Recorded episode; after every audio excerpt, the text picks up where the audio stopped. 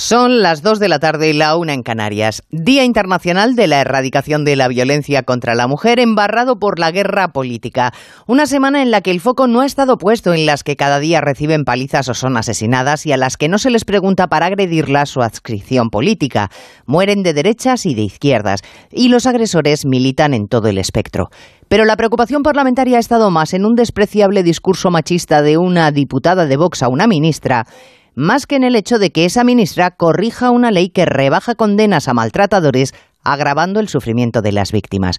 Un informe de Hay Derecho subraya esta mañana que en España estamos poniendo a prueba el Estado de Derecho, entre otras cosas, por la polarización política y las consecuencias del procés.